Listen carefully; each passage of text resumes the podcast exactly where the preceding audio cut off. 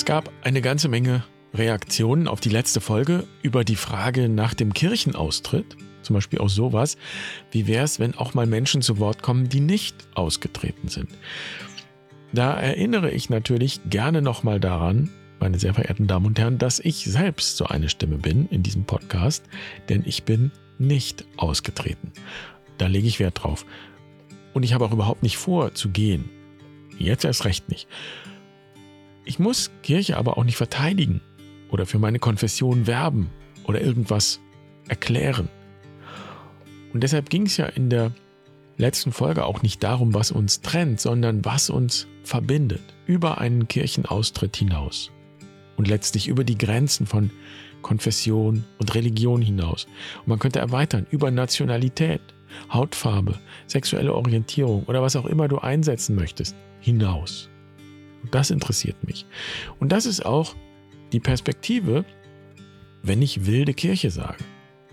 Auch da gibt es offensichtlich Missverständnisse. Jedenfalls gab es einige Rückmeldungen zu dem Buch, die die Frage stellen, ob hier einer eine neue Kirche gründen will. Nein, ich will gerade keine neue Konfession einführen, sondern nach dem fragen, was uns über all das hinaus verbindet.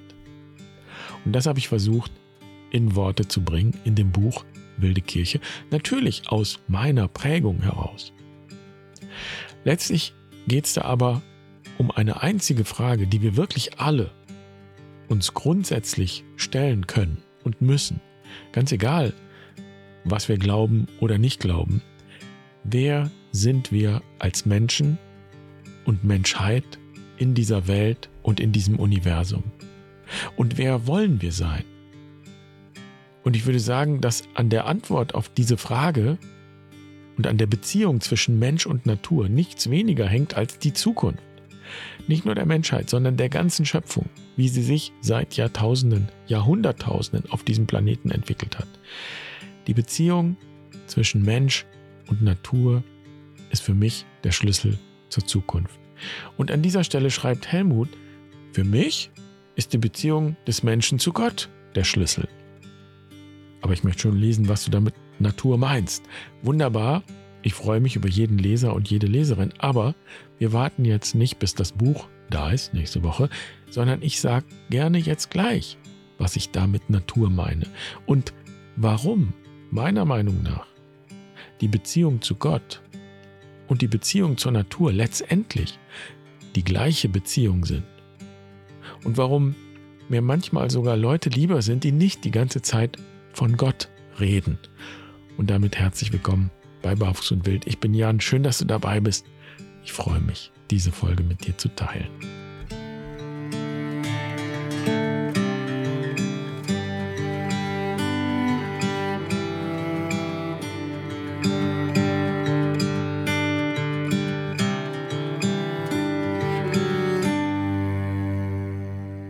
Heiligabend haben wir mit dem Chor hier bei uns in der Christmette gesungen und alle, die da waren, werden sich an die Predigt erinnern.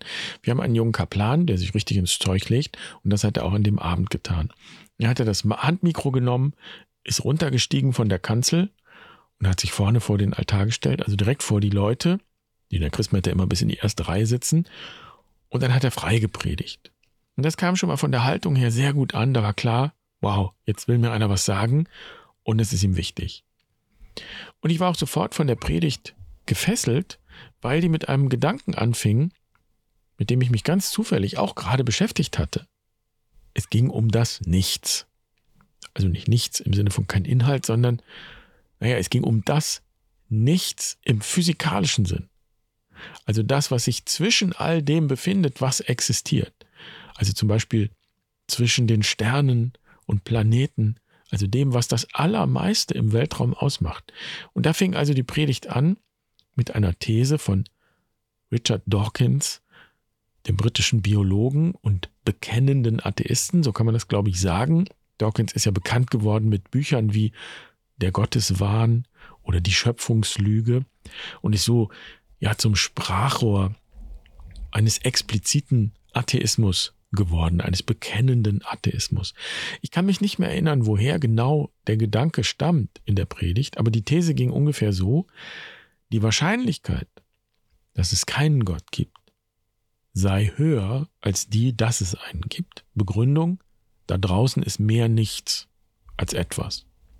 Und was wir beobachten im Universum ist das folgende, Dinge entstehen und anschließend zerfallen sie einfach wieder und verschwinden. Also kurzum, kein Gott, kein Leben nach dem Tod, einfach nichts. Und zwar eine ganze Menge nichts. Und so hat es unser Kaplan dann dargestellt. Laut Dawkins könnten wir uns schon mal mental darauf einstellen, dass da am Ende eben nichts ist. Und dann hat der Kaplan natürlich darauf geantwortet und hat gesagt, das glaube ich nicht.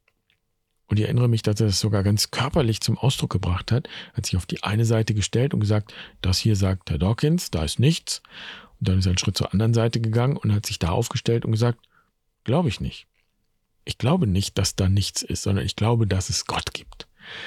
So, ich gebe zu, dass ich die Predigt dann gar nicht mehr so ganz hundertprozentig genau mitbekommen habe, weil ich bei diesem Gedanken vom Nichts hängen geblieben bin. Die Wissenschaft hat nämlich tatsächlich festgestellt, und das hatte ich damals eben zufällig gerade gelesen, mich damit beschäftigt, die Wissenschaft hat festgestellt, dass da tatsächlich eine ganze Menge Nichts ist im Universum. Da hat Herr Dawkins recht. Physiker und Physikerinnen gehen sogar so weit zu sagen, dass es Materie in der Form, wie wir uns das so landläufig vorstellen, offenbar gar nicht gibt. Jedenfalls nicht einfach so messbar, wie wir uns das denken und wie unsere Erfahrung uns glauben machen möchte. Also in jedem Fall ist es kompliziert.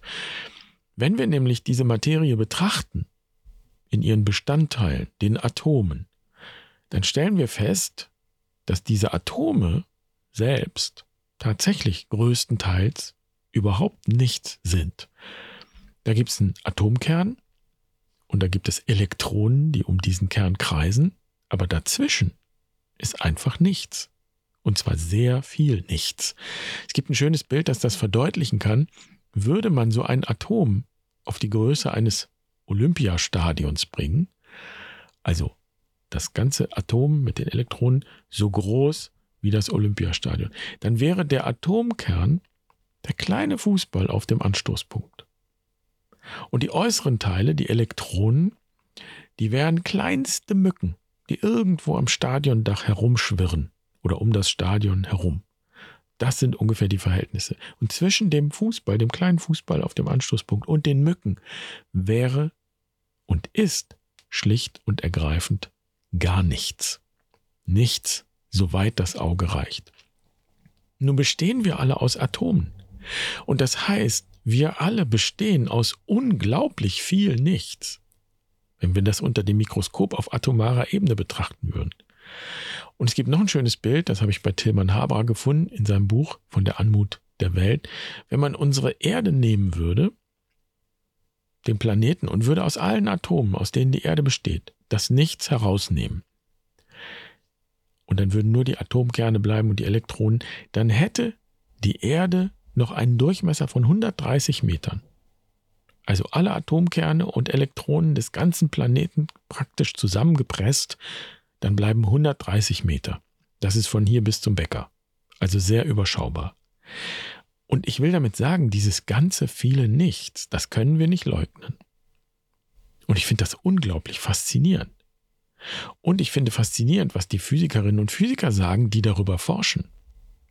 Warum sollten wir so schnell darüber hinweggehen und sagen, kann doch gar nicht sein, da kann doch nicht nichts sein. Es ist aber nun mal da, dieses Nichts messbar. Und vor allem, wenn wir dann weitergehen und fragen, okay, aber dann sind doch da wenigstens die Atomkerne und die Elektronen in der Hülle. Und die sind feste Materie. Ja, das wäre schön, wenn das einfach so wäre, aber leider lässt sich das so nicht sagen. Denn je nach Betrachtungsweise verhalten sich diese sogenannten Elementarteilchen, aus denen die Atome bestehen, eben einmal wie Teilchen und ein anderes Mal wie Wellen. Das heißt, sie sind irgendwie beides gleichzeitig. Sie verhalten sich wie Materie und gleichzeitig wie Nichtmaterie. Also Energie. Wellen sind Energie. Wenn du das genauer wissen möchtest, kannst du übrigens mal nachschlagen, was es mit dem Doppelspaltexperiment auf sich hat und mit der Heisenbergschen Unschärferelation. Da gibt es sehr schöne YouTube-Videos, die das wunderbar erklären und zeigen. Einfach. Und die Ebene, auf die wir jetzt geraten, hat mit Quantenphysik zu tun. Und da reden ja gerade alle möglichen Leute davon, auch im esoterischen Bereich. Und ich bin mir nicht sicher, ob die wirklich alle wissen, wovon sie da sprechen. Ich jedenfalls verstehe so gut wie gar nichts von dem, was Physikerinnen und Physiker da herausgefunden haben und vor allem wie. Aber das, was ich verstanden habe, es genügt, um mich davon abzuhalten, allzu schnell das Nichts beiseite zu schieben. Und die Lehre, die da ganz offensichtlich alles durchdringt, alles, was existiert, durchdringt, diese Lehre einfach so zu füllen mit irgendwelchen hübschen Antworten und Ideen. Vorsicht also. Lass uns lieber noch ein bisschen auf das Nichts schauen. Und da finde ich einen Gedanken besonders interessant, auf den mich die Erkenntnisse der Physik bringen. Ob ein Elementarteilchen sich auch wie ein Teilchen verhält oder wie eine Welle, das hängt tatsächlich de facto wissenschaftlich empirisch davon ab, ob ich es dabei beobachte oder nicht. Das klingt seltsam, aber es ist so. Darum geht es in diesem Doppelspaltexperiment. Wenn ich ein Teilchen beobachte, dann verhält es sich wie ein Teilchen. Wenn ich es nicht beobachte, verhält es sich wie eine Welle. Und das bedeutet, dass ich als Beobachter offenbar eine Rolle spiele. Und jetzt kommt gleich noch ein Disclaimer, aber der muss sein. Vielleicht hast du das auch schon mal gehört. Diese Sache mit dem Einfluss des Beobachters auf das Verhalten von Teilchen. Denn genau mit dieser Tatsache begründen einige die Vorstellung, dass wir die Welt angeblich allein durch unsere Gedankenkraft beeinflussen könnten, weil wir ja als Beobachter eine Rolle spielen. Und dann heißt es, wir könnten also durch reine Gedankenkraft die Wirklichkeit beeinflussen und erschaffen. Manifestieren heißt das dann. Und das kann ich jetzt schon sagen, ein bisschen Zuversicht, Optimismus, positive Gedanken, wunderbar. Das hilft wahrscheinlich immer.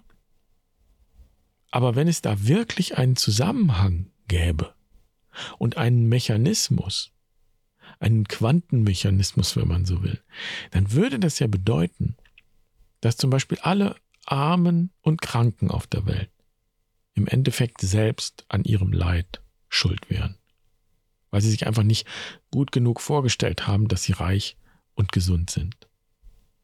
Es gibt keinen Mechanismus. Das ist Bullshit. Und, das ist ja das Faszinierende, die Wirklichkeit lässt sich nicht festlegen. Sie lässt sich betrachten.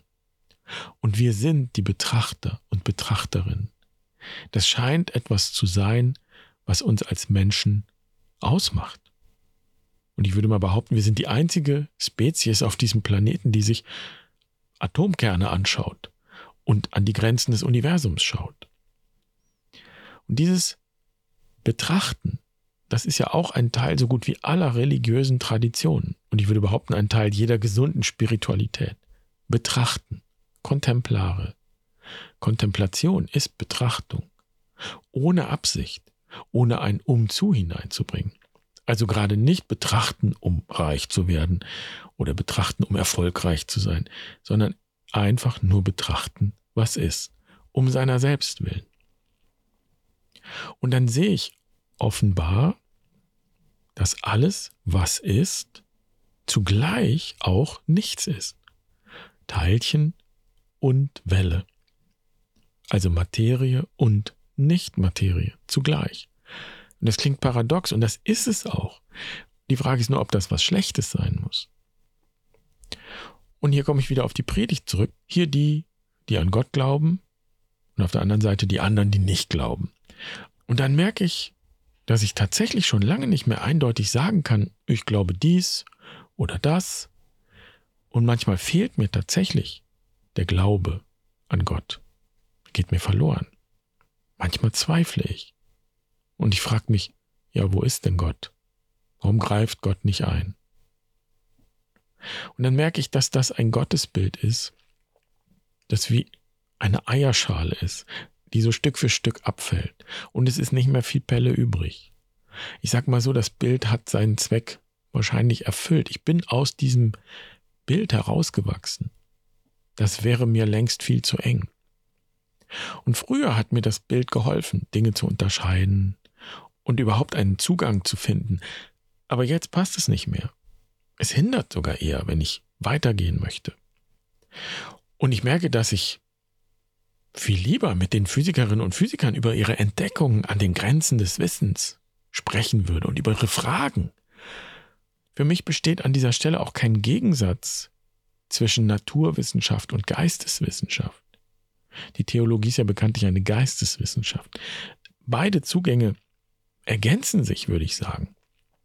Ich würde sogar sagen, die Frage nach Gott und die Frage nach dem, was die Natur im Innersten zusammenhält, sind im Grunde die gleiche Frage, nur von zwei verschiedenen Perspektiven betrachtet. Und wenn ich das theologisch ausdrücke, dann würde ich ja sagen, wir können die Frage nach Gott niemals vollständig beantworten, weil alles, was wir dann finden, ist nicht mehr Gott. Und genauso kann ich sagen, und ich würde sagen, redliche Naturwissenschaftler und Wissenschaftlerinnen können da zustimmen.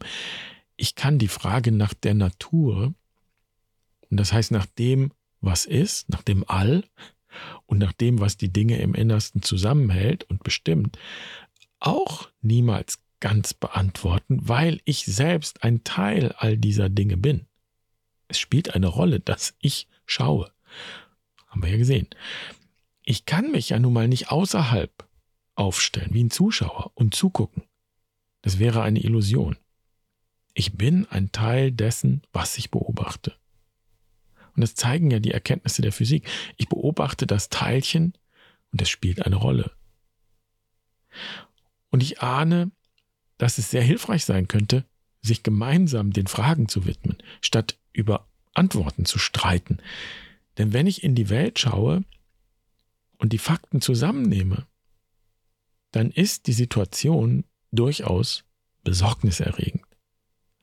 Wir Menschen haben mit unserem Verhalten durchaus Einfluss auf die Welt und den Lauf der Dinge. Es ist also nicht ganz egal, was wir glauben und vor allen Dingen, was wir tun. Das würde ich unbedingt sagen. Wir sind kein unbedeutendes Nichts in dieser Welt. Wir sind das Wesen, das alles betrachtet. Und unser Handeln, das aus dieser Betrachtung folgt, hat Auswirkungen, wie wir sehen. Und im Moment sehen wir, dass die Natur, die Schöpfung, so wie sie sich Jahrhunderttausende entwickelt hat, sich innerhalb von sehr kurzer Zeit verändert. Und nicht nur das konkrete Leben von Menschen beeinflusst und bedroht, sondern das ganz konkrete Leben von unendlich vielen Lebewesen, die wir noch gar nicht gekannt haben, beendet. Die Vielfalt, die diese Schöpfung ausmacht, steht auf dem Spiel. Das komplexe System des Lebens ist bedroht durch uns. Wer das leugnet, hat vielleicht gerade aus persönlichen Gründen keine andere Option, als die Augen davor zu schließen, mich interessieren die Menschen, die die Augen nicht verschließen, sondern mit offenen Augen durch die Welt gehen und dazu beitragen, dass wir als Einzelne und auch als Gemeinschaft das tun, was wir in jedem Fall tun sollten, wie ich finde, einen Platz einnehmen in dieser Welt, in diesem Universum, von dem aus wir das Leben nicht zerstören, sondern fördern und weitergeben. Und daher setze ich mich ein für eine Spiritualität, die über den alten Kinderglauben und die Dualismen hinausgeht. Eine Spiritualität, die es wagt, Gott größer zu denken. Und eine Theologie, die daran erinnert, Gott größer zu denken. Und die sich dem Dialog mit der Naturwissenschaft nicht verschließt. Und wir müssen dafür gar nichts neu erfinden. Wir haben das alles in der Tradition. Zum Beispiel haben wir in der christlichen Tradition seit vielen Jahrhunderten die Vorstellung, die paradoxe Vorstellung der Trinität. Also die Vorstellung, dass Gott eins ist und doch mehrere gleichzeitig. Es gibt ein schönes Wort dafür, dreins. Drei und eins zugleich. Und das ist eine ähnliche Denkstruktur, wie wir sie eben in der Quantenphysik wiederfinden. Und es ist nicht unglaublich, dass sich das spiegelt in dem, was die moderne Physik herausgefunden hat, Welle und Teilchen. Und eben nicht nur Welle und nicht nur Teilchen, das wären zwei, sondern und. Welle und Teilchen. Beides gleichzeitig. Das ist doch eine interessante Spur. Also vielleicht so, Gott ist alles, Größeres lässt sich nicht denken. Und Gott ist zugleich auch nichts. Denn wir können Gott nicht greifen, sonst wäre es nicht Gott. Also nichts und alles. Und vor allem ist Gott auch das Und dazwischen, jenes Und, das das Nichts und das Alles verbindet. Und das klingt so vielleicht noch sehr theoretisch, aber ich glaube, es kann uns helfen, unsere Wirklichkeit zu betrachten und zu benennen, was wir da sehen. Denn wir erleben ja eben nicht nur die Anwesenheit Gottes, zum Beispiel in Gemeinschaft, in Liebe, in Schönheit und so weiter, sondern wir erleben auch die Abwesenheit Gottes, wenn etwas Schlimmes passiert. Und wenn wir mit diesem weiten, kontemplativen Blick schauen könnten, dann würden wir das Negative, das Dunkle, die Armut, die Krankheit, was auch immer, nicht ausschließen, sondern mit hineinnehmen. Und in diesem kontemplativen Zugang müssen wir gar nichts beseitigen. Wir müssen nicht die Leere beseitigen, auch nicht die Sinnlosigkeit beseitigen, auch nicht die Trauer oder den Schmerz.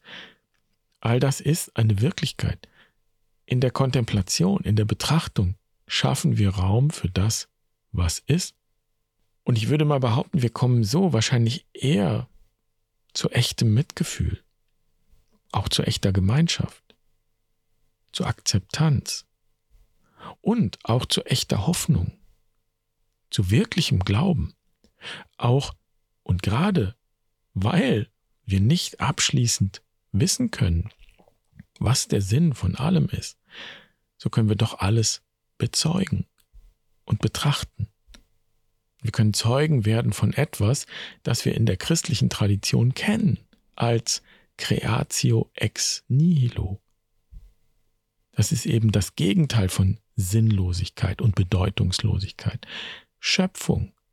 Schöpfung aus dem Nichts.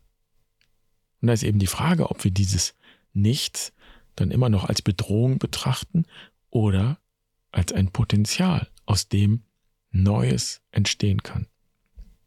Und dafür muss ich kein Quantenphysiker sein, um zu wissen, dass das Leben des einen immer aus dem Tod des anderen hervorgeht. Wahrscheinlich ist es einfach beides. Es ist bedrohlich und es ist auch fürchterlich und zugleich ist es voller Möglichkeiten.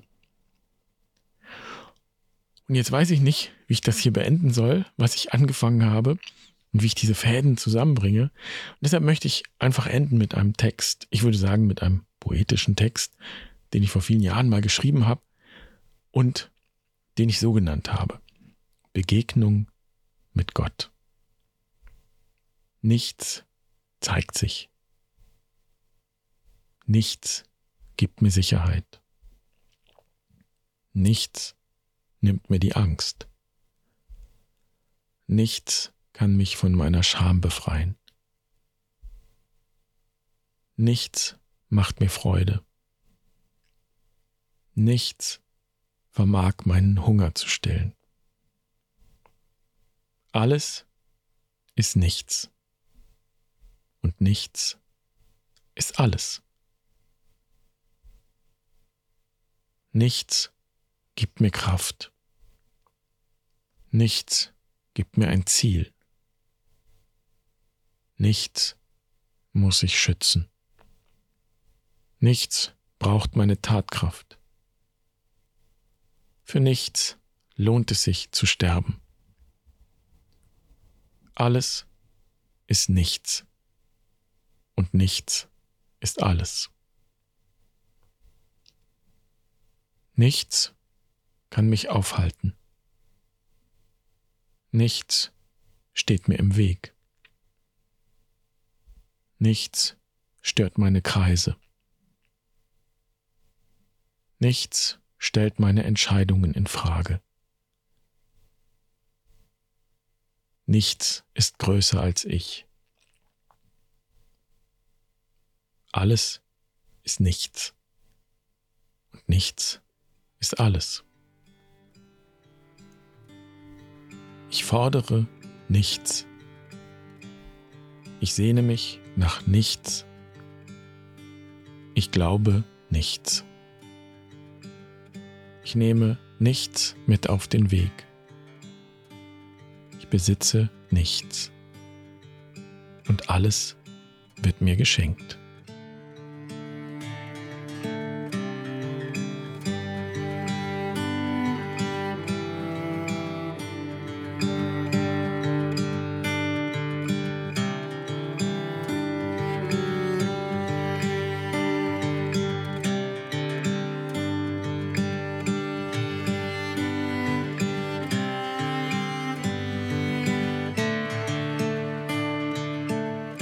Ich gebe zu, das war heute ein bisschen sehr philosophisch und vielleicht auch abgehoben.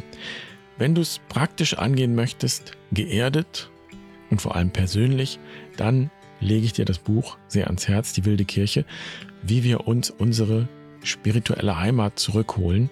Und jetzt müsste eigentlich klar geworden sein, dass es in dem Buch nicht um die Kirche als Institution geht, sondern um unsere Heimat, hier auf diesem Planeten und in diesem Kosmos. Denn eine andere Welt haben wir ja nicht. Und ich lade alle ein, denen diese Welt am Herzen liegt, hier wieder heimisch zu werden und den je eigenen Platz einzunehmen. Und ich freue mich wie immer über Kommentare und Erfahrungen, die du teilst auf der Webseite. Du findest Platz dafür auf der Webseite und auch alle Infos und Links auf der Webseite. Schön, dass du dabei warst. Ich wünsche dir eine wunderschöne Woche. Mach's gut. Bace bene.